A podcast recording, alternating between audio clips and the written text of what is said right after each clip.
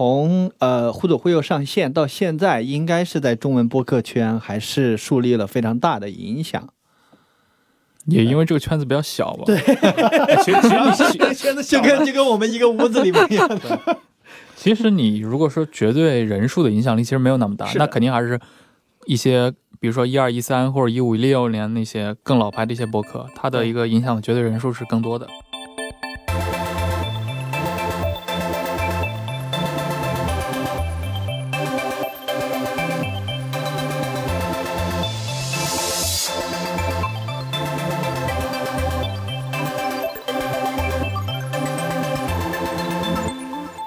大家好，欢迎来到谈笑风生，我是 Leo。啊，我是玲玲。今天我们很荣幸邀请到二零一九苹果年度播客《忽左忽右》的两位主播，跟大家打声招呼吧。Hello，大家好，我是忽左忽右的陈远良。哎，大家好，我是忽左忽右的杨毅。我们呃，我我在想，我们应该是去年差不多，呃三四月份也是也是这个时间认识的吧？嗯，差不多。对，差不多。那个，我其实一直有在好奇，我们可能之前也简单聊过，就是你们这个，就是呃，在聊，比如说你们怎么开始做播客之前，可以简单讲一讲你们在做播客之前分别是做什么的吗？呃，我自己的话，做播客之前是在平面媒体，呃，是在界面新闻，然后做文化报道。对，一直是就是做了好几年这样的事儿，其中还写了挺长时间的讣告报道。啊、所以我的豆瓣那个签名叫“讣文记者”，很多人以为我开玩笑，真的不是开玩笑。啊，对对，然后呃，我自己是之前做播客之前一直在呃电视台做财经记者，第一财经电视。对，然后做了前后做了七八年的时间。对，所以两位以前都是做媒体。对，对因为上海的这个媒体圈很小嘛。是的，所以也是因为这样的原因，怎么认识的嘛？呃，怎么认识是从我这儿开始，就是就是有一次好像就看到他在界面写了篇可能就是个副文之类的，然后那那个时候界面，我当时只是觉得很有趣，就是有一个记者他会把自己的私人微信号留在那个文章的末尾，然后我在副文上吗？没有没有呃，没有没有没有，最后最后记错了记错了，是在我的那个个人页面里面，啊，因为在网站的个人页面里面，当时界面当时有个规定，觉得我们要。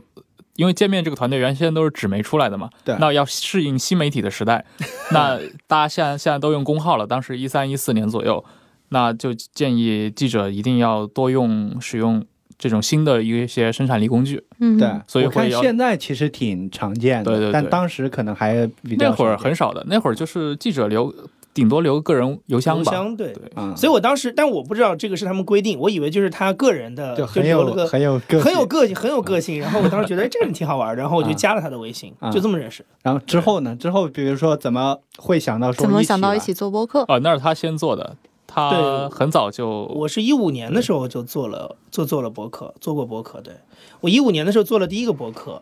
然后叫杨一电台，然后一七年的时候又做了一个博客。哎，你那个个洋溢电台在喜马上有吗？有，但是他喜马把我改了个名字叫杨一频道，因为好像你们的规定是说个人主播不能叫电台，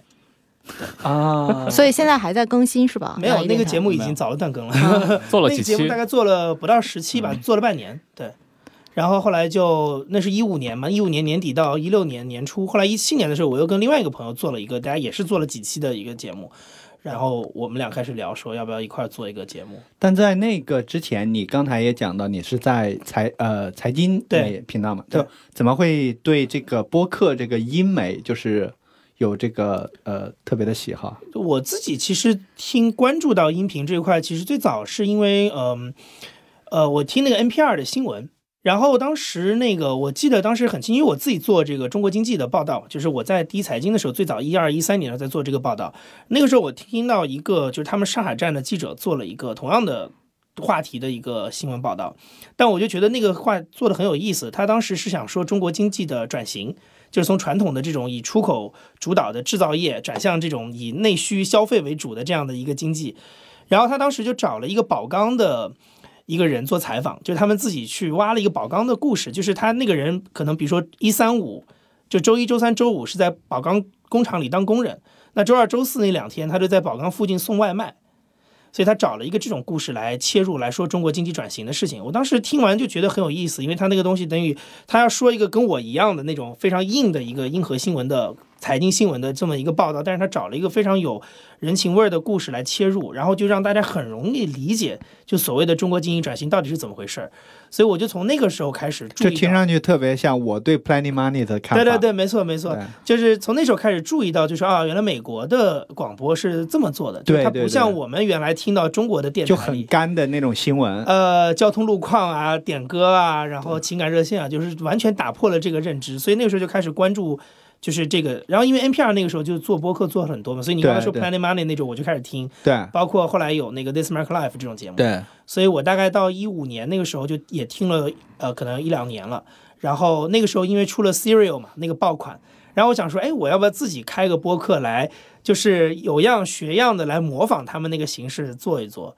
所以就开了我自己的那个播客。对，就是其实就是在模仿他做一些我自己比较感兴趣的话题吧，但非常个人向，就是一些我个人比较感兴趣的事情。对对然后呃，这个陈良当时又是怎么的被、呃忽悠着说一起也去做一档播客了？哦，这其实不不是我忽悠啊，是是没有，就是你被他忽悠了。不，我其实是我是我忽悠他忽悠我，因为杨一自己本身，我一直知道他做播客，他对这个东西感兴趣。其实刚像刚像他说的，我觉得是因为杨一一直做电视报道，所以像那个像宝钢那个工人那个例子嘛，其实你如果在纸媒里面，比如说如果是《纽约客》写一篇，这种其实是很常见的手法，但是传统电视或者说广播里面很少用到这种手手法，就用一个小的切片来反映一个非常大的话题。对，对，但那几年的话，我个人其实就不怎么听的。但是我知道杨一自己有做过，而且一直在做，所以我那段时间我听过他最早的杨一电台。那到一七年底的时候，因为我本身已经离开了那个界面，但是当时想还是想输出一些内容，但那会儿的话就觉得开公号这个事情太重了，也而且也懒得写了，所以我当时就想到了，那要要不直接说，说不定好一点。而且当时我也开始在苹果上听一些，当然听一些 BBC 的一些很我怎么觉得好像开公号应该更轻松一点，电台应该更那个就 high maintenance 一点吧？哦，这个因为我本身常就是写新闻出来的嘛，我肯定会觉得播客当时我的理解就是一半的写作，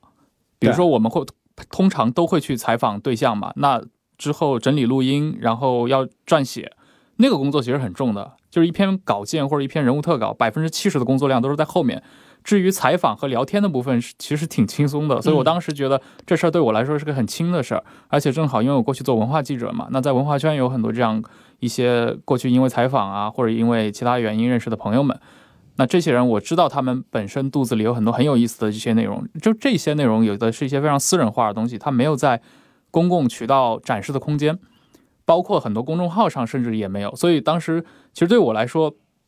我可以也可以去做一个公号来展示这些东西，但纯粹就是一个从性价比的角度，当时觉得播客可能是一个值得尝试的事情。那既然如果想做播客，我从来没做过这个玩意儿，对吧？那身边正好有一个做了好几年的，而且有大量这种一手经验，他比如说你的服务器托管问题，比如说你的一个节目的合成啊这些技术性的东西，所以我们当我当时就找到杨一说我们要不要当时想到的那个切入点是什么？是是去做什么呢？呃，当时模糊的一个想法就是可以做一个偏社科向的，然后以嘉宾输出内容为导向的一个节目。那一开始的，呃，一开始的嘉宾其实都是就是刚刚说的，其实是我过去采访的那些，呃，当时建立起来一些友谊，比如说像陆大鹏呀，比如说像那个像沙青青，像郑世亮他们。就过去都是熟人嘛，先把这些人都撸一遍，然后上我们的节目聊他们所感兴趣，也是我们共一起感兴趣的这些话题，其实很挺直男向的，而且这些话题都很小众，尤其是越开始的话题非常小众。早期比如说聊那种维多利亚时代的文学写作、废土文学，这个这种话题直到今天你放在播客里面还是很小众，对吧？会聊那种比如说陆大鹏他翻译了很多欧洲的中世纪历史的。一些作品，我们也会去聊这些方面的话题。一开始就是这么做起来，没有想过他一定要有一个什么方向感，所以当时、就是、从一开始就是这个叫忽悠忽忽悠是吧？啊啊，对。那这个名字当时有什么特别的一个想法吗？就是呃，我们当时想名字的时候，就当时拉了个群讨论嘛。后来也一直上我们节目的那个沙青青，也是我们的好朋友，他在上海图书馆。呃，他提出来了这个名字，其实就是我们当时在讨论说叫什么名字好，他突然就是说，那要不忽左忽右吧。对。后来我们也为忽左忽右找补了一些 文献依据，对吧？这《七本语回忆录》里面也多次使用过这词，呃，我们觉得这也算一种自嘲吧。对，我我我那个我们在为我们这个节目在想名字的时候，哎，我我对忽左忽右也还去就是有可能是叫过度解读，就是好像就因因为在我听上去挺文艺青年的这样一个节目的，所以我就想到文艺青年以前会有一些不管是左派呀还是右派啊，我我就在想是就是好像介于这种。这种呃思想形态之间的这种的左左右摇摆，嗯类似于这种兼容并包的这种感觉，就呃，其实这不是过度解读，是是有这个含义的，啊而且它通常是一种负面的针对性的含义嘛，就批判你这个人墙头草、互左忽右、忽左忽右没有立场，对吧？那其实我们当时想的就是，确实是这么回事儿啊，我们没有想去搞什么特别有立场的事儿。呃，当然，这个节目后来做下来，发现我们也不会说每期都会去聊那种特别政治向的这种话题嘛，所以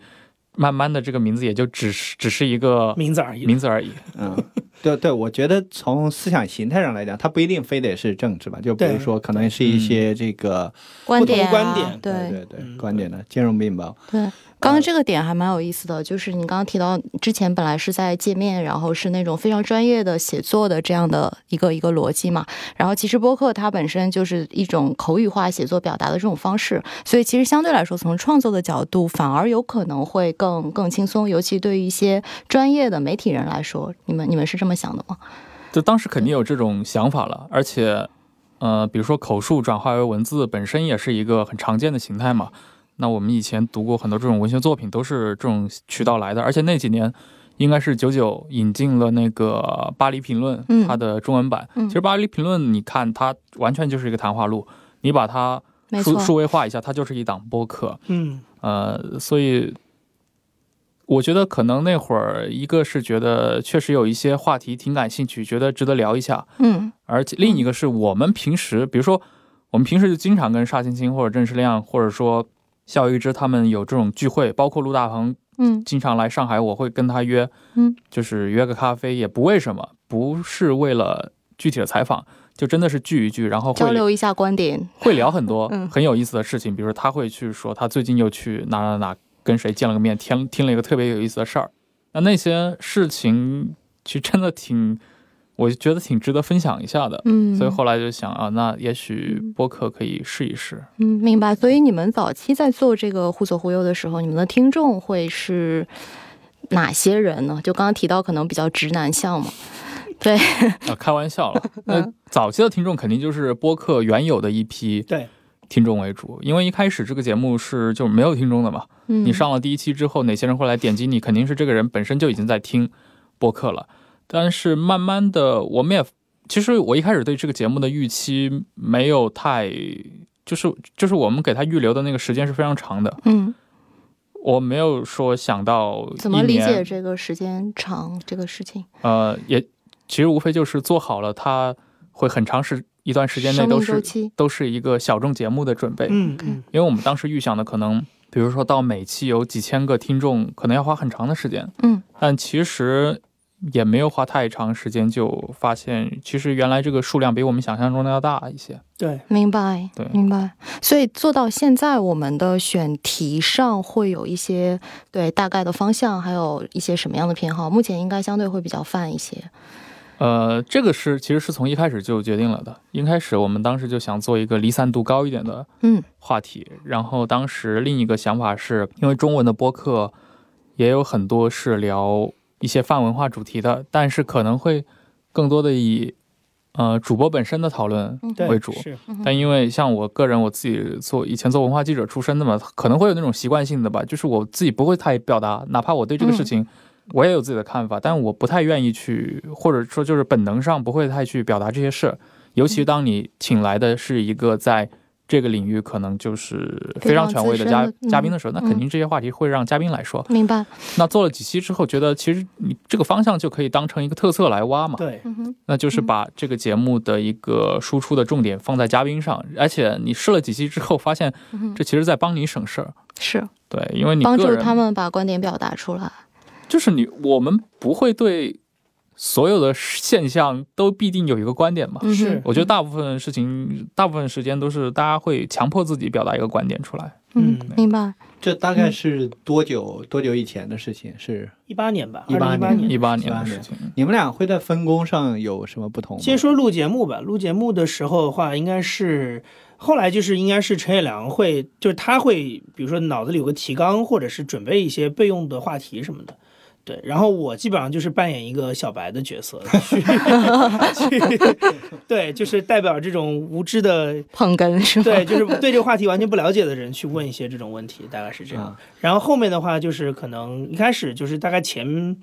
可能前一年一年半，大概就是呃他会做粗剪，然后我会做合成，大概是这样，就后期上对是这样分工的。现在这一年半快两年是吧？已经两年了，已经两年了，年一八。年的二月三号开始。嗯，啊，你们这我我理解，你们已已经也是经历了这个，从一开始可能只是这个兴趣，然后到现在也是呃已经出来创业了，对吧？这这中间的这个思想上面，这个就是说怎么看这件事情，以及说他经历了这些转变，也跟大家分享一下。我觉得陈也良可能比较有发言权，对，因为他的变化是很直接的。啊，有吗？有有有有，我觉得他是因为做了这个节目，对播客的认知，或者是说哦，这个肯定的。对有很多的，我过去从来不了解这个领域，因为你像我，其实我跟杨一很不一样，就是杨一刚提到他最早听 NPR 那些节目，其实大家可以听出来他是一个广播的爱好者。嗯其实杨一从从小就会接触很多的广播素材，包括呃从九十年代开始的那些传统的广播电台嘛，啊、这些东西在我的成长轨迹中基本是不存在的。包括我后来无论是做任何职业，直到一七年出来之后，我从来都可以说我没有，就是它在我的生活中占据的分量还是很小的，呃，所以我可能真的是从一个纯内容的角度来查，就是 切入进来。我那个嗯一七年的冬天，当时想着要在播客上做一点事情的时候，当时也是用就是很记者向的一个思路，就先去做了一些 research 的工作，呃，会去还是通过文字的方式，我会去检索最近五年来，比如说美国它关于播客的一些讨论，然后我在这些文章或者专栏里面会有一个印象，哦，最厉害的是哪几个节目，最被人讨论最多的是哪几个公司制作的产品，我会挑着听一些，大概感受一下，哦，原来是这个样子，所以等于是通过这种方式接进入到这个行业里面去。呃嗯，而且我想，就是你接触了这个行业以后，你才发现它还没有完全被，根本没有被建立起来。我记得我们当时那个冬天，当时讨论做节目的时候，其实杨一当时就已经谈过对这方面的一个想法了。他想着是，也许我们做了几期之后，可以试着帮朋友们解决一些嗯后期录制呀这样的一些呃技术问题，然后顺带着收一些那种有点像一个外快一样形式。其实你想想，这种其实挺非常简单的一套逻辑，它都不是一种商业模式。那那个时候你们是全职还是兼职状态？呃，他一直是全职，我是一直我那会儿已经不是了。啊，对我是当时一直在电视台，对他那个时候已经出来了，从媒体出来了。对对我那会儿主要是通过写稿、写稿撰稿，对，但你呃，你们现在都已经是全职状态了，是对。然后这个刚才讲到，比如说这个，呃，你那你们现在怎么看这件事情？就是说这件事情是是一个创业了，然后刚才讲到这些外快是足以，就是说你们有跑出一些模式，然后在这个模式上可能也摸索了一段时间，对吧？这这呃这些也分享一下。这个其实就是就是这个市场比你想象中的要薄弱很多。我们一开始只是想着挣点朋友们的钱，但没想到就是这个市场上其实很多大公司它是有这个需求的，所以我们当时在、没错呃一八年四月份吧，最早的时候。差不多吧，我们在二月份上线之后，嗯那在两个月以内嘛，当时那个一个是 LinkedIn，另一个是 GGV 就找到我们说嗯，他们想做中文的播客，这其实已经超出我们一开始的预期了。那慢慢的，我们他们是怎么知道你们的？呃还是通过忽左忽右吗？呃，其实这怎么说？因为早期互左忽悠前两个月每期听众就那么两百个人、三百个人，对，呃，其实通过朋友圈了。明白。因为过嗯去，比如说我在见面的时候，虽然我写文化报道，我还是会认识一些嗯，投资呃投机构资圈的这个对对对，朋友是吧？包括像像 LinkedIn 的也是，就是过去的熟人。但因为嗯我那会儿还是蛮勤奋的，就是每周更新，然后会在朋友圈分享嗯，自己的这个节目，明白。呃，就今就是你就是还是会有一些个人的这个影响力在，然后我觉得是个运气问题，嗯。就是对方正好处在一个，比如说对有这方大老个需求。板对下了个 brief 说我们今年要弄一档播客，他正好刷朋友圈发现，哎，这个记者做了一档，他顺便听了一下，觉得还可以啊，嗯 也尤其是他可能觉得音乐还 OK，然后他们想了想，好像没有合适的人去问一下，就直接私信了一下，然后说要不见个面，我有意思说可以了。对，这个可能也是因为国内本身，刚刚您也提到嘛，就播客的这个圈子里面，现在还是一个比较薄弱和贫瘠的土壤。对，所以其实像忽左忽右在行业里面也是已经建立了自己一定的影响力，在当时我想应该也是这个状态。对，所以他们想找比较好的合作伙伴，可能也没有太多选择。对，当时纯粹是运气吧，可能就是我我只是他们就近能够找到的比较方便的一个人。嗯就是 JazzPod，嗯，呃，你可以把它理解成一个 MCN 加上一个自本身的播客厂牌。对，对，它更接近于一种这样形式。其实我们在我们就是 JustPod 作为一个播客制作机构的话，它其实有蛮清楚的一些，呃，也不能说对标吧，或者说结构很相似的一些美国的播客公司。对因为其实像他刚才我为什么学的说陈彦良他的体验会更深一点，因为从我的角度来说，就是我在当时做忽左忽右的时候，其实已经知道就是美国的播客行业大概是什么状况，但是因为他们走的比中国超前很多嘛，对，所以呢，其实我会就我的当时的状态是会有点自嗨，就是说，哎，我觉得美国都做的挺好的，但是你不知道中国这边什么时候能起得来，所以我就会觉得他的感受很直观，因为等于是，嗯、他等于是做了这个节目，然后就发现，就像刚刚才说的，有很多所谓的客户或者潜在客户会找来做这个事，那你其实就是明确的看到需求在哪儿嘛。那我自己其实我就会觉得说，因为像品牌播客这类的东西，在美国之前已经有非常成熟的案例了，然后有很多的机构在做，所以像刚才他也提到，就是说我们有类似的像也不叫对标吧，就是结构比较类似的，比如像 Gimlet 这样的公司，在美国其实当时已经做得非常成熟了。对，所以其实我们也也算是借鉴了一些就是成熟市场的一些经验嘛。对，嗯呃，跟 GTV 这个项目，呃，这这一档播客可以稍微介绍一下吗？创业内幕是吧？嗯，对，那个其实就是最早从朋友圈里面 突然找上门来的一个事儿。其实真的没有为他做太多的，就是初期阶段啊，没有做太多的一些呃商业上的去 touch 对方啊，纯粹就是销售类的这种事，我们一开始没做。对，纯粹就是可能他们的那个其实就是 Lily 嘛，他们管市场和投后的一个呃 VP，然后他希望了解一下这个行业。那我觉得，呃，因为 GGV 还是一个蛮重要的一家头部的投资机构，所以我想，如果他们有兴趣的话，确实是可以见一下，然后顺便给他们普及一下这个行业大概是什么样子。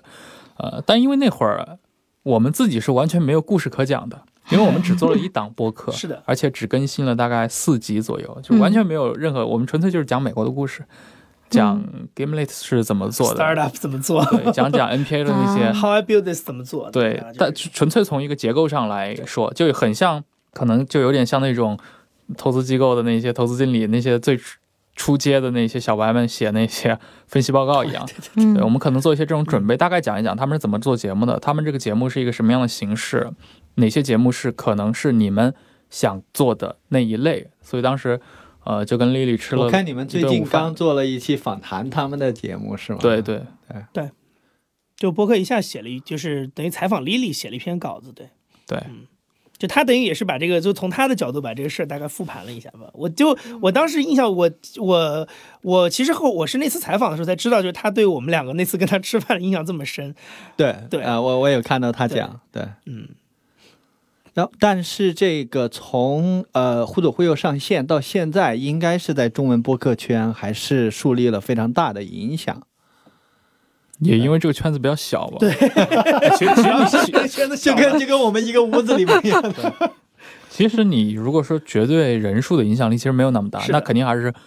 一些，比如说一二一三或者一五一六年那些更老牌的一些博客，它的一个影响绝对人数是更多的。对嗯，哎，那你们做到现在，就这个过程中有没有什么特别难忘的事情，或者说哪一期能帮我们大概分享一下吗？就比较有趣的故事吧。呃，这我觉得还其实还蛮多的吧。但太多了选不出来是吗？因为因为其实每一期它话题离散度很高嘛，所以你其实接触的是完全不一样的嘉宾。有时候你会找一些非常历史像、社科像的一些话题，嗯有的时候我们也会，其实很多时候也是偶然的，就比如说觉得这个嘉宾好像挺厉害，嗯，那是不是应该录一期？完全不顾这个话题适不适合我们，那 就录了。其实有些聊得蛮差的，因为有 因为有些话题其实并不是我擅长的话题。明白。对，那聊了之后，可能一般听就是你，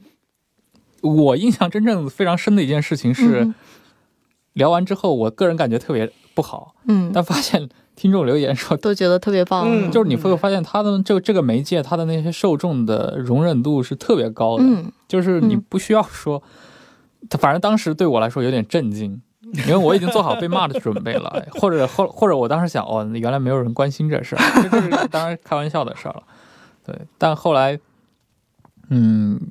我所以们也可能还是就是听众本身对你们这个对你们两位，或者说对这个节目本身的这个认可度就在，所以他可能去聊的一些话题，大家相对来说都会比较感兴趣，更多的还是基于对这个节目的忠诚度吧，会不会是这样？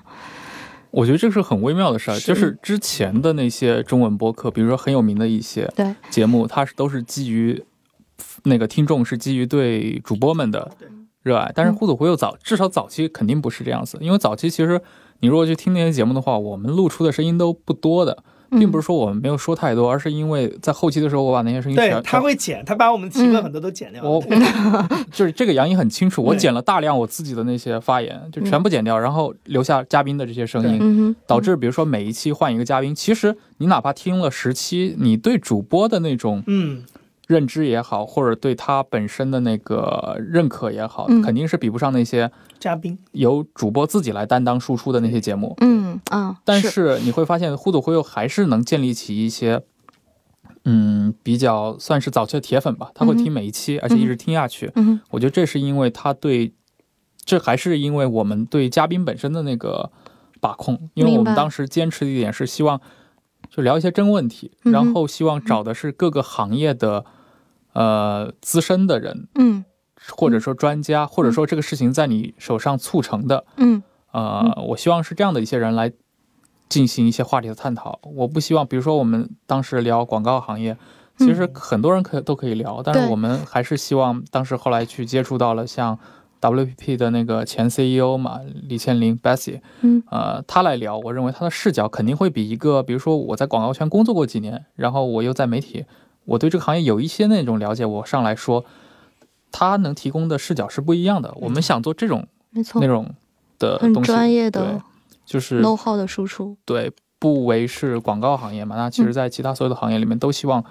能有类似的一些质量的内容。嗯嗯嗯我这边其实印象比较深的，嗯反而不是说具体哪个节目的嘉宾什么，而是我是对他的节目的成长性这块是我印象比较深。因为我前面说我之前做过两个播客嘛，对，一个在九五年，一个在呃一个在哎15一五年年，一个在一七年，然后这个是一八年，所以就是到我后来是发现，我们大概每集的播放量大概能到破万的时候，花了十个月的时间。这个嗯在我自己的经验来讲，我觉得是挺难想象的，就是速度快。然后我会觉得说这个东西，而且还有一个就是我会发现，就是播客听众他对于呃内容的包容度。会比之前更大，因为像我自己就是呃以前做播客，包括听的很多播客，其实就像刚才陈彦良说，他很多都是主播个人的项目会非常强的，就是大家听这个节目是在听这个主播表达各种各样的意见。对，没错。对，然后那我自己其实之前做了几个播客，都不是都不太是我自己说话的，也是采访为主。那忽左忽右其实它也有点类似这样的一个特色，就是呃主播在这个节目当中的这种个人个性的表达的东西会比较少，那更多的是听嘉宾来讲，它其实更像一个媒体制作出来的一个媒体产品。那后来你就会发现说，到了一八年的那个时候，就是呃听播客的人，第一个我相信他的基数已经变多了，否则你的成长不会那么快。第二个是，呃，一个听众他对于一个节目的喜爱，他的点不再集中在对于主播个人的喜爱和追捧上，而是在于说你只要提供好的内容。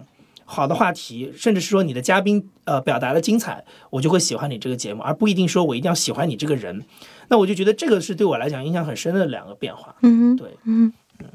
讲到成长性这一点，我看应该是就昨天的数据，美国的播客月活首次突破一一亿。亿对，对，我觉得将近四成的月活，就是美国嗯全美十二岁以上的成年人当中，就是十二岁以上人口当中，百分之四十，将近百分之四十人都在听。渗透率很高的一个每个月听很多一个行业。你你觉得国内这个，你你对国内的这个播客的这个整个市场，就是比如说可能过去几年还属于贫瘠的，你觉得接下来它会是呈现怎么样的一个状态？我觉得其实是这样，第一个就是说，我认为呃，听众本身对于播客这件事情的认知肯定是在越来越清楚的。这点其实我觉得从我们正好我们呃我们俩做互动会到现在的这两年，我觉得正好就经历了这个过程，就是说播客从一个大家其实对于它的认知，要么就是非常的这个技术项的认知，要么就是说他可能只是把它当成一个广播节目来听。开始去知道说播客是什么，而且听众会自己开始去区分说啊，我听这个东西跟我听，比如说有声书、听其他的课程，它是有区别的。这个我觉得是一个呃，就是听众对它的认知在变得更清晰。第二件事情就是说，呃，实际上听这件事情的场景现在在变多嘛。你比如说智能音箱在家庭的普及，比如说蓝牙耳机 AirPods 这样的产品，就是说的普及，那你能够想象的就是说未来的听众数量会变得更多，只是说他听什么的问题。你觉得国内离美国还有多远？嗯，我觉得，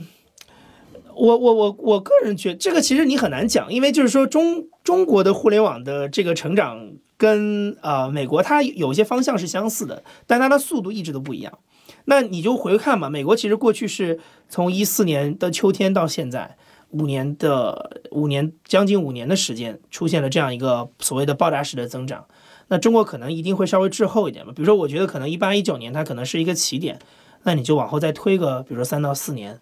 那我目前如果是这样空想的话，大概是这么样一个节奏吧，但也可能它的成长会比美国更快，就像我们很多其他的媒介一样，它的那种风口一来，你根本就拦也拦不住，哗就来了。对，嗯，那像两位都是这个媒体人出身啊，就是你们觉得接下来如果中国的这个播客行业它可能会有一个蓬勃发展的这个状态，那能够去做播客的这批人可能会从哪里来呢？哦，我觉得这个还就是最近两年比较明显的一波是从媒体过来的嘛。嗯。对。那其实很多是一些前记者，包括像像我前同事对。张志奇、傅诗野他们做那个剩余价值，对。对，也是也就是很好的不到一年时间嗯就已经那个他的影响力非常大了。没错没错，呃，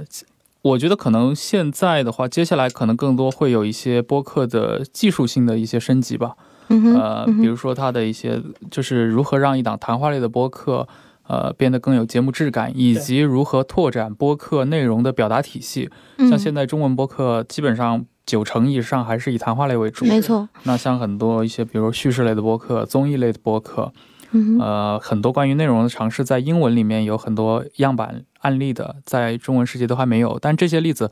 呃，比如说像 NPR 的那些节目，很多不是说可以靠 UGC 能够是独立完成制作。是那比如说像 This American Life 他们那些都是团队化制作，包括像纽那那个《纽约时报》做的那个嗯 Daily 嘛，对对对呃，像这样的一些，它其实是需要，比如说专业的一些内容机构，或者说专业的播客制作机构，或者说两种机构来配合，嗯。来形成制作。这块我觉得在国内还没有，还比较缺失这个对土壤比较。缺的。我个人其实是比较会从微信公众号过去的一个发展的状况来嗯看，就是接着陈一良刚才说的这个事情，我们可以回想一下，微信公众号在一三一四年刚出来的时候，它的状态，第一批玩的人。是媒体老师，就是爱表达的一群人，找到了一个他们在呃职业写作之外，可以有一个相对自由的。然后比如说那个时候 blog 已经不火了，微博可能大家也觉得哇，这个经常会惹事儿，对，那我找到一个相对安全的，但是可能啊、相对监管那时候还没有跟上的这么样一个比较自由的渠道，我可以呃表达一些我想说的话。所以最早其实做这个公众号能做出一点名堂的人，很多也是跟媒体相关的。那你后，来就会发现，公众号后来这几年的变化，它最后剩下来的啊、还能够盈利的玩家到底是谁？比如说第一个就是刚才说的这批媒体老师，有些他转型变成一个团队，比如说咪蒙。举个最典型的例子，就像咪蒙这种，它变成一个团队化的，它其实从一个 UGC 变成了 PGC，嗯，那 OK 它就能活得下来。第二种就是啊、所谓的传统媒体，它呃，比如说像 GQ 这种类型的，它做了适应这个渠道的一些转型。内容上、形式上的转型，然后从中获得，因为他原来有一个媒体的底子在那个地方，然后有资源在那个地方，所以他迅速的完成了转型。所以你后来发现说啊，大概是这几种类型会比较能够在公众号里。呃，所谓存活下来。对，那现在其实你很，因为我最近还有周围还是有朋友会说，哎，不开个公号来，但是他就会跟我抱怨说，这个东西感觉现在怎么涨粉涨得这么慢？那你就会发现它一个相对结构就比较稳定了，就是说一个单纯的 UGC 在公众号这个生态当中，其实已经很难了，很难出头了嘛。那我觉得这个其实我们可以几乎可以比照这个来看。未来播客的一个状态，就播客很可能在几年之后，你会发现，在这个呃跑道上还能玩的很好的玩家，可能大概就是类似这种类型。就是当人均订阅了七十档播客是的时刻到来的时候，你做一档新播客，再想进他们的那个关注列表就非常非常难，对吧？OK。讲到这个呃公众号，其实这个 JustPod 的播客一下也是有自己公众号的。你你们对这个 JASPO 的这一块是怎么个规划？就他他可能会在哪些方面做尝试？然后他提供呃这个哪些服务？你指的是公众号这块，还是说整个 JustPod 啊？对，可以说说现有的吧。对，呃，说要做的话，那个框架有点 对比较复杂很多。对对对，呃，现在的话，JustPod 当然一方面就是一个是自产的原创内容，像我们也做了自己的。一个你可以用节目矩阵来形容吧。嗯嗯，我们旗下有自己的，比如说文化类的播客，像互左互右，也有一些生活方式类的播客，像杯弓蛇影，这是一档讨论那个呃饮酒，当然不提倡饮过度饮过度饮酒，适当饮酒可以。我我我呃有幸呃就就是见证了一场这个节目的录制现场，然后有一瓶很大的一瓶 XO，哎，这个不错。这里是谈笑风生电台，一个由喜马拉雅战略投资部自发发起的访谈类节目。我们每期节目会推荐一档播客。如果你也想被我们的听众收听到，请联系 investment at 喜马拉雅 .com。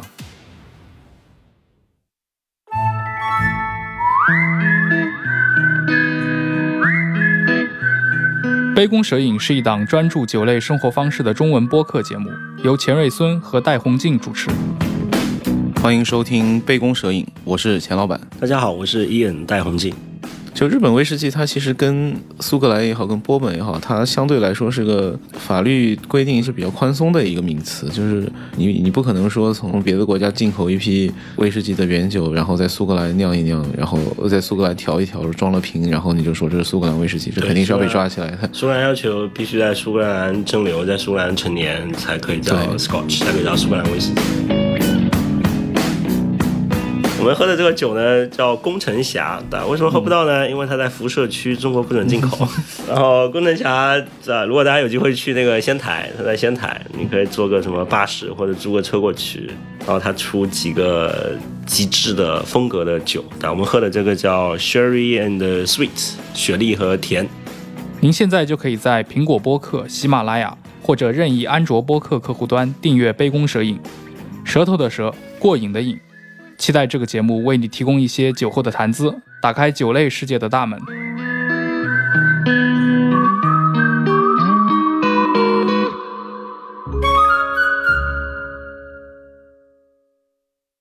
呃，然后还有比如说体育类的博客，然后像我们最近今年也会继续推像一些科幻类的博客，以及一些偏音乐，可能偏古典或者爵士乐类的博客。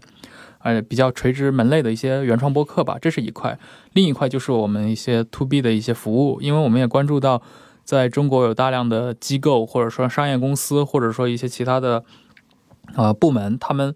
也把。音频纳入到了等于是自己的一个宣宣传阵地或者对外输出的一个矩阵里面去了。他们其实也都像当年很多企业或者很多机构开始重视公众号一样，来建设自己的一些官方的，比如说播客。这个其实在整个世界上都是一种非常常见的事情。我觉得这个在中国普及开是一个高概率的事儿。所以，嗯，一旦有这样的一个预期市场的话，那其实专业的服务机构是很重要的。其实我们这个。公司一开始注册是以这个为对呃出发点的嘛，啊，所以这块肯定还是继续在在的。那么另一块就是像我们也做了像播客一下的那个，这个像一个公号，对关注播客行业发展的这么样一个，嗯，算是一个行业媒体吧。对，我们会把很多呃国际上发生的关于播客的这些信息，第一时间的搬到中文世界来。嗯，因为我们一开始想的并没有想要去做这种事儿，真的是我们在和很多机构接触的过程中，发现信息的流通非常的缓慢。呃，我可以说一个例子啊，我们接触过一家国内非常领先的一家新锐的保险公司，呃，我们跟他们交流的时候，聊了两个小时以后，他还会有一些疑惑，比如说他两个小时之后还会再问一下，觉得你觉得保险公司真的适合做播客吗？嗯那我们当时就现场找了一下，Google 了一下材料，就是问他说，你觉得你在美国的对标的企业是哪家？对然后说了一个对那个 Geico，Geico，嗯对，然后我们就发现 Geico 一本身就是二零一九年全美播客广告投放量第一的公司。第一的公司啊、所以我们发现其实国内的这些企业并就在这个这块上跟国外它嗯哪怕是他们自己的对标对象，他们这个信息互补以及信息沟通是对称是吧？对是非常不对称的，而且确实没有人告诉过在中他们文世界里，对，用对中文来说这些事。我们其实之前也接接受过一些杂志的采访，传统媒体。但你想，杂志的采访，它一篇稿子几千个字都是惜字如金的，对吧？嗯里面可能几句话在写你，你觉得你把你的整个的模式和这套都说清楚了，其实对于很多读者来说，他其实并不知道。是他哪怕看了这个特稿，他在他知道了你们在做做这个事情本身，但是他对这些具体细节还是非常模糊的。所以我们当时，我当时就跟杨一说，我们还是要把国外那些非常具体的例子搬运到国内来。嗯那你作为，比如说你作为航空公司，作为船运公司，作为汽车公司，都有一个非常明确的可参考的案例嘛。而且其实我们跟客户接触的时候，也会发现一个事情，就比如说我们也会推荐他们去听一些节目，但你后来会发现音频的巴别卡巴别塔非常高，就是说它跟这个电视就跟美剧或者是网综特别不一样。嗯。就是你看国内的字幕组从零几年发展到现在，其实它其实这个呃相当于倒逼了国内的这种比如说影视产业的这个质量的提高，因为大量的人会去看这个有字幕组翻译的美剧，看《纸牌屋》，看《权力的游戏》，他就会说哇，你看人家的电视剧已经拍成这个样子，而国内还在拍这种，嗯。那其实他也会他他的审美会提升。没错，对。他的审美会提升，然后文学是一样的，是，然后他那他的这个制作的这个就制作层的人也会去学习这些东西，但是你后来发现音频这个东西，它的这个语言的障碍会非常大，因为首先你听力的英文听力得非常好，你才能去听这些节目，然后你他又对这个你又要对当地的比如说美国的文化。社会这个生活习俗要非常了解，你才能听得懂这些内容。那其实这个门槛很高，他就把很多想要了解的人挡在外面。对。那后来我们会发现，就是我们跟一些客户去讲这个，让他听，他其实也不一定会真的听，或者他听了也未必真的理解。嗯那我们会觉得说，我们通过大家熟悉的，比如说图文的方法，把这些节目的内容形式。啊、讲就是讲解出来，我觉得可能也会比较易于大家去了解，就是啊，到底美国的播客发展的为什么会这么好？那我们的差距到底在哪里？然后其实对于同行来说也是一样的，就是我们所有做播客的同行，其实也共享这些信息嘛，因为大家其实也需要了解，就是海外在做什么，我们自己在做什么。对我发现你们也是，就是除了做了这个自己的创业公司 JustPod 之外，也做了很多这种类似于行业教育、教育行业这样的事情，嗯包括 Podfest。嗯，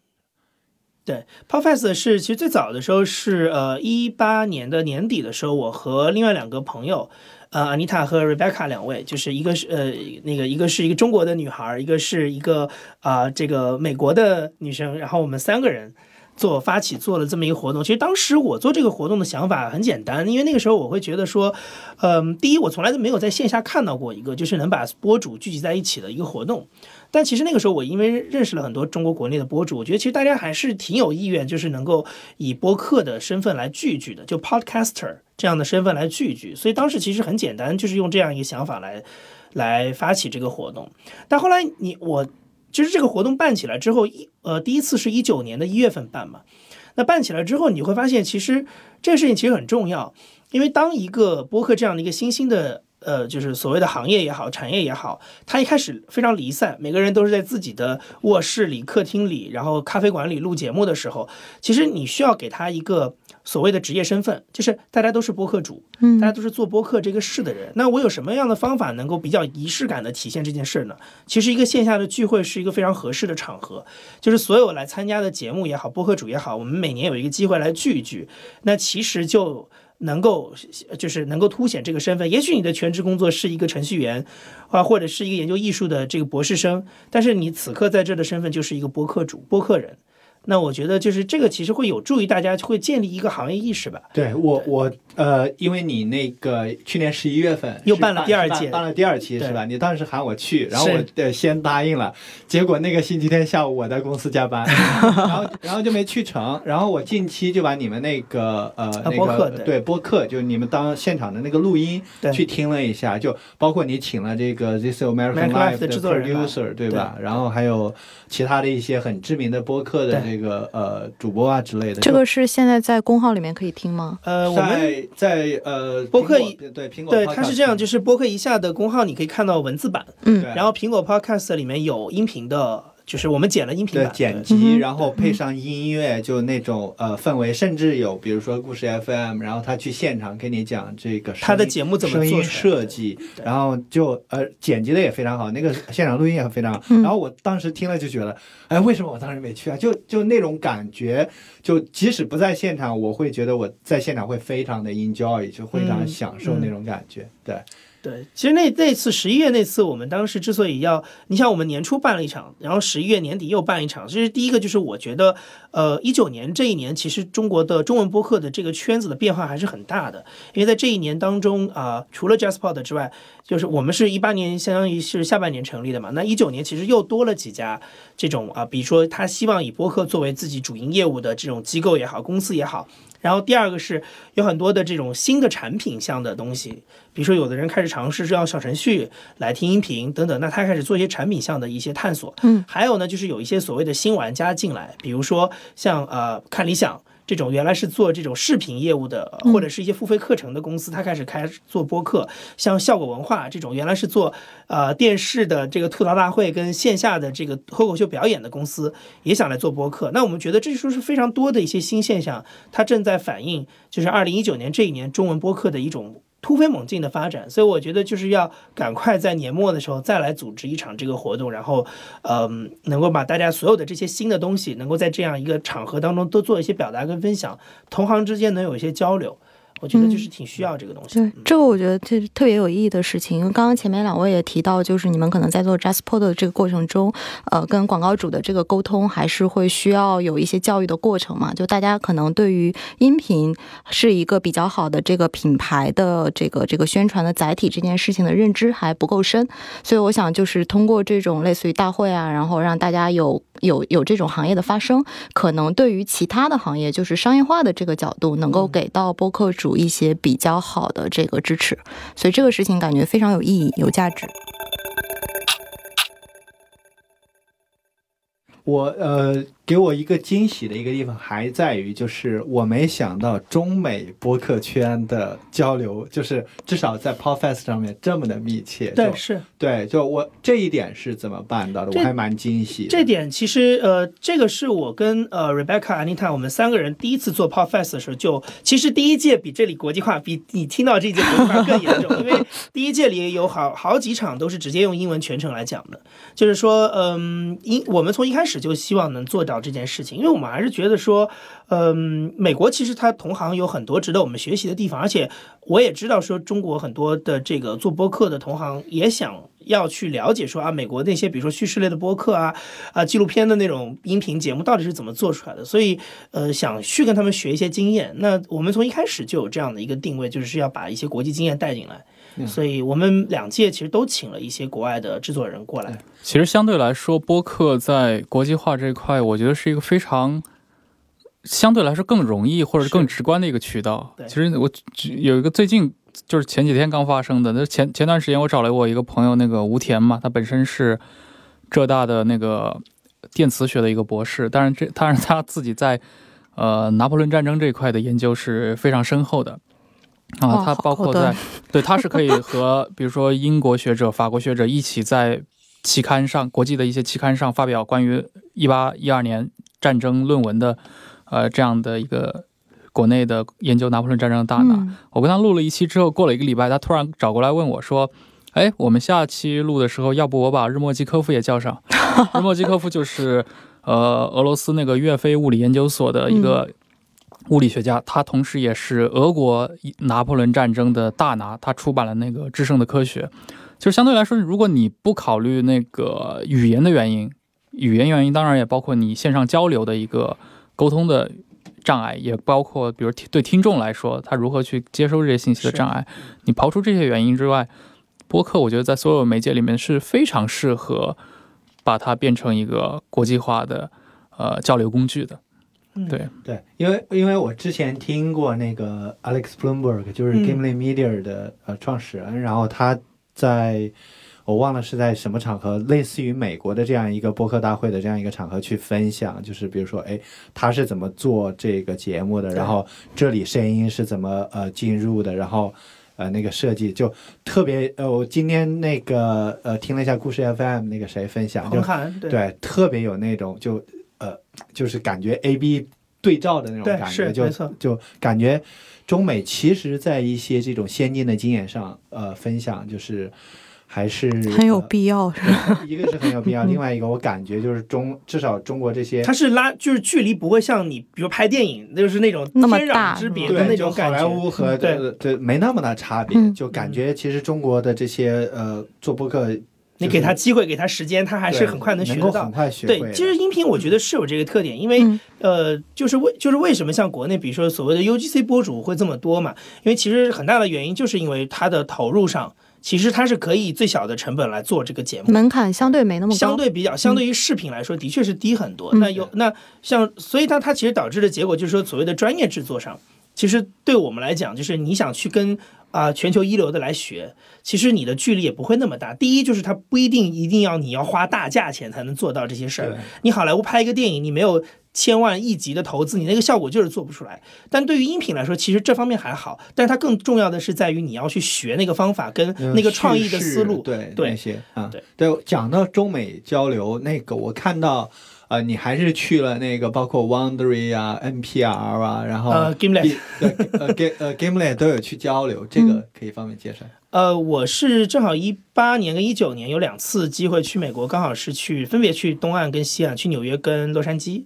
然后还有旧金山，所以就呃去拜访了一些这个就当时做做播客的，因为杨一是一个媒体爱好者，就算他不做这个，他他一年到头的那个旅行计划当中也会去各个电视台 BBC，就对他来说是一个朝圣的事情。对对对对对对对。然后呃，所以一八年那时候年底的时候去美国，然后就去了 Gimlet，当时见了两位，一个是就是呃我们去年把他请来的那个 Emil Barry，他现在已经跳槽到 This American Life 去了。嗯然后还有一位是 Lisa Chow，她当时是 Startup 的主持人，现在她跳槽的那个跳槽到了 Daily。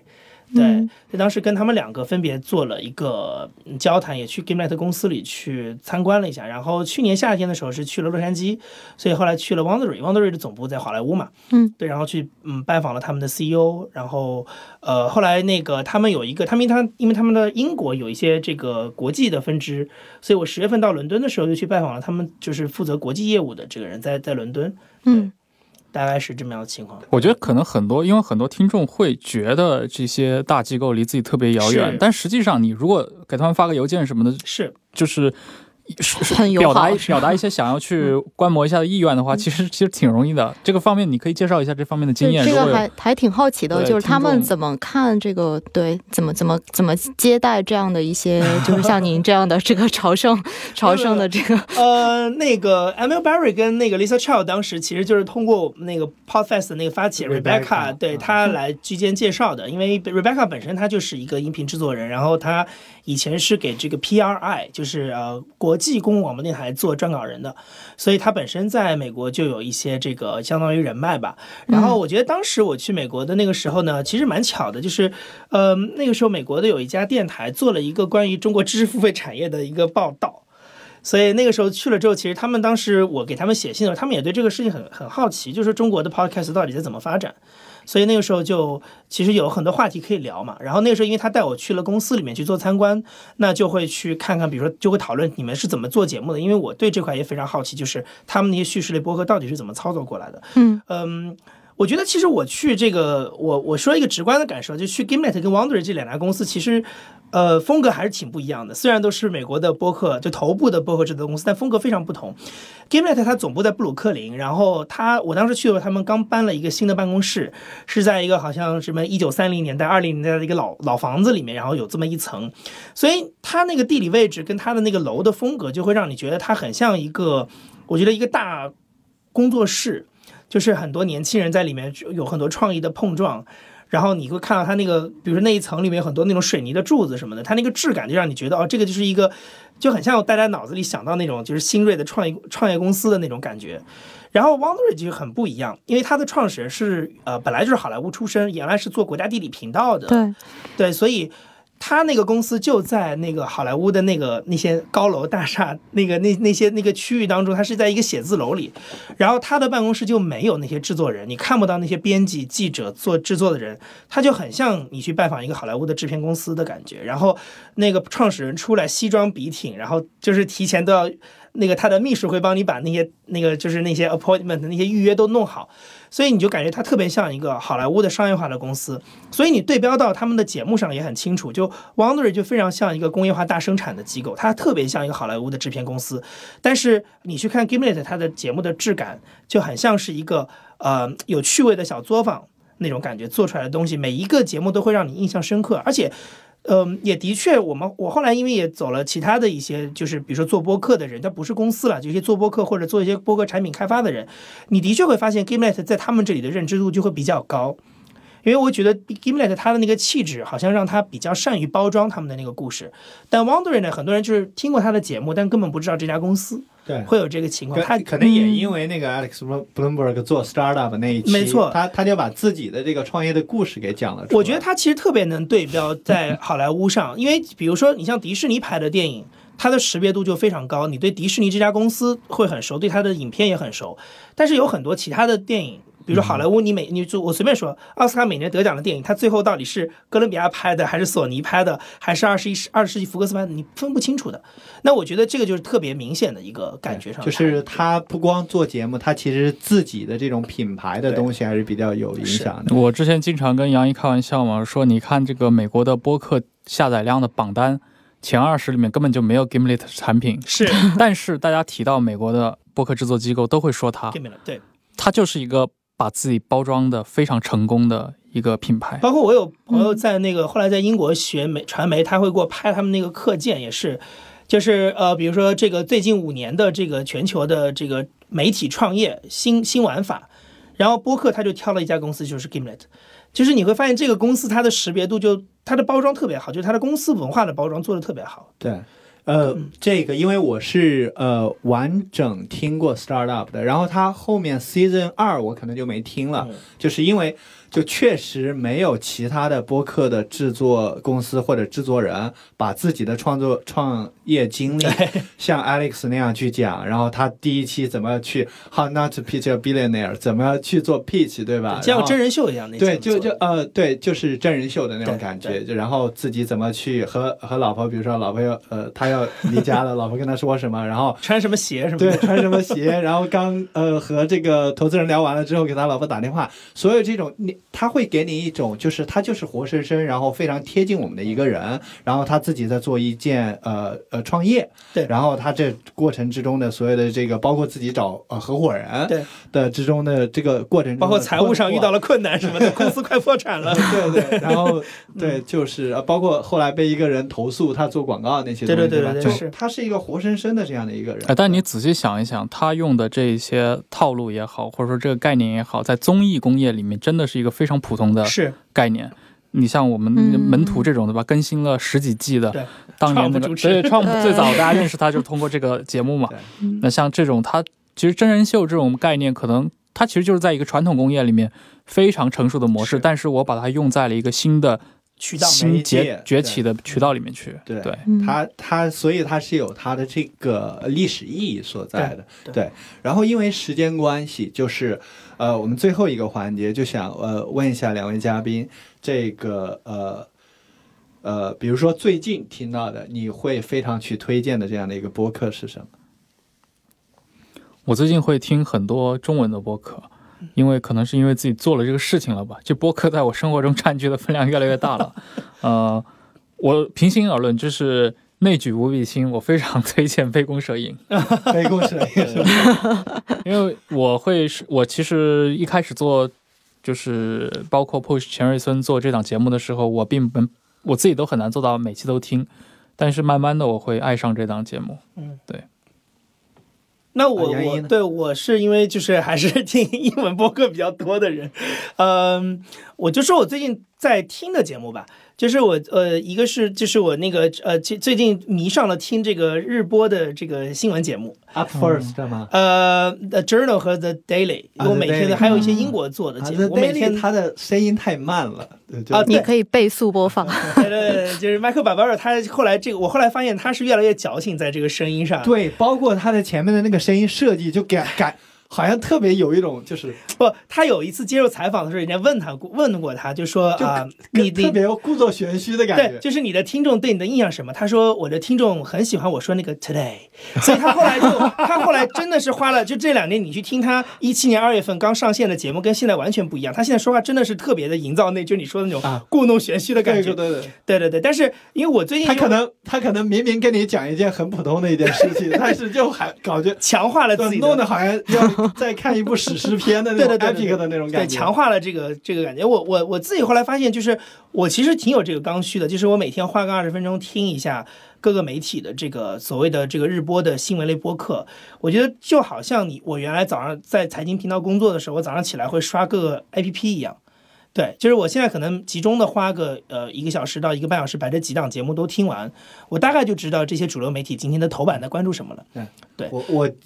我几乎也是每天会去听这个呃英文的这个新闻，我听的是 Up First，我就觉得 The Daily 太故作玄虚，然后 Up First 就比较直接，就大概十十分钟左右跟你讲三到四条最 top headline 的这种最头版头条的新闻。对然后他就是我觉得这个要修正一下中文听众对这个东西的印象，就是他不是把这个报纸上的嗯这个文章拿过来读一遍，它其实就是一个全新的媒体产品。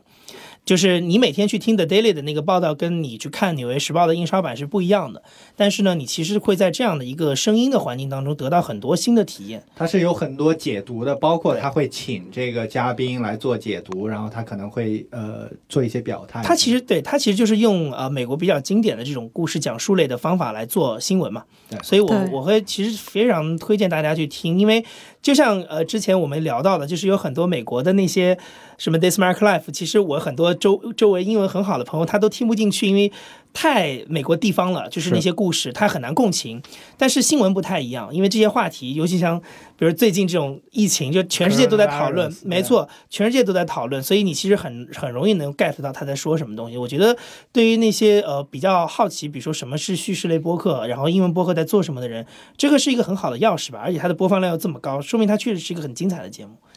对，刚刚提到 The Daily，其实 The Daily 我我倒是还蛮喜欢他这种讲述的方式。然后最近有关注到一档就是学 The Daily 的，在做这个体育类的博客 Wondery 的一一个叫 The Lead，对对对。对对，他其实就是把 The Daily 的这个模式，然后做了体育类的一个这样的垂直的赛道嘛。然后也是在前面会花一段时间，先去把这这一期可能要讲一些什么节目，然后会请什么嘉宾，先去先去故弄玄虚的这种用这种方式 对介绍出来，但反而他的听众会对这个呃方式会非常的有认可度。然后最近发现国内的一款中文的博客还挺有意思的，是那个津津乐道做的一个第一。第一期第一部就国内首部这个关于潜水类的博客，对这个感觉很有意思。他们目前才更新了两期，对对，就是我觉得国内现在在体育这个方向上的 这个，刚刚那个还有个呃演良也有提到说，你们可能也会在这个方向做，已经上线了已经上线在做一些布局，对对对。我我觉得这个其实对运动啊、健康的这个生活方式，嗯应该是接下来一个挺大需求量的这样的一个内容。很典型的那个那个谁来着？不是做了几十档体育播客吗？呃，你说那个 Ranger。不是那个啊 Atlantic，The 吗 Ranger 啊，对这 Spotify 对收的那个。他说的那个 Wondery 的那个节目，就是跟他一起合作的对对对，他最嗯最大的那个体育媒体嘛。对对对，对然后因为我觉得，其实，在中文播客圈子里，其实的确就是刚才呃两位都谈到说，这个运动这种健康生活方式，你，会发现它其实跟目前中文的播客受众其实还是非常相符的，嗯哼，就是他们的那个比如说收入水平。覆盖的这种一二线城市的这样的一个这些东西人群就是他们关心的那些东西。没错对，没错。呃，我我也讲一个，呃，我应该是这一周才发现的，叫做 acquired。嗯然后就是他，我呃，就是其实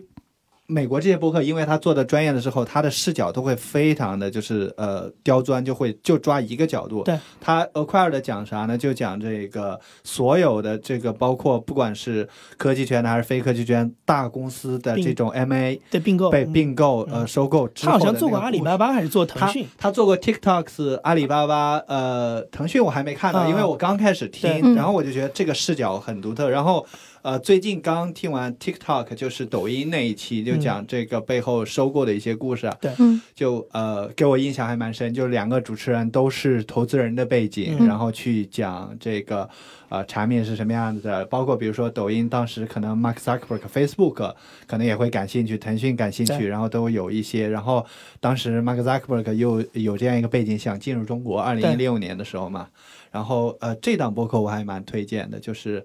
呃也这相当于是投资人的这个专业背景去跟你的跟你的工作是不是也很？对呃也算跟我们在。对，跟我们跟我们这个工作很有关系，是吧？